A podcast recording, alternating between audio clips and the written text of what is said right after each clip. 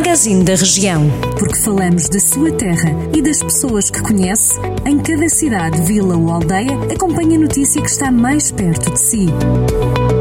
Magazine da Região. Edição de Mariana Silva.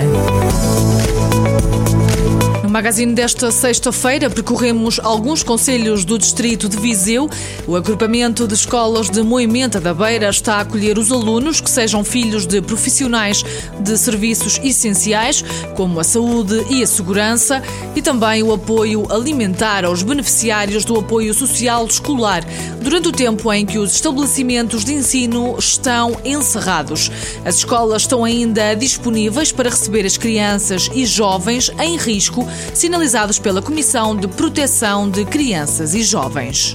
Em Sinfãs, a Quinta do Passo da Serrana, onde chegou a viver o explorador Serpa Pinto, vai ser reabilitada. A iniciativa é da Câmara Municipal, que já lançou o concurso público para a obra, que terá um investimento superior a 2,3 milhões de euros. A obra vai transformar a quinta onde viveu o explorador natural de Sinfãs, com cerca de 20 hectares, num complexo de valências que passam pela investigação científica, pelo lazer, desporto, cultura e turismo. A Câmara quer avançar também com a criação de um museu interativo dedicado ao legado de Serpa Pinto, na Casa Mãe da Quinta, museu esse que contará com um espaço de investigação ligado às universidades e à Sociedade Portuguesa de Geografia.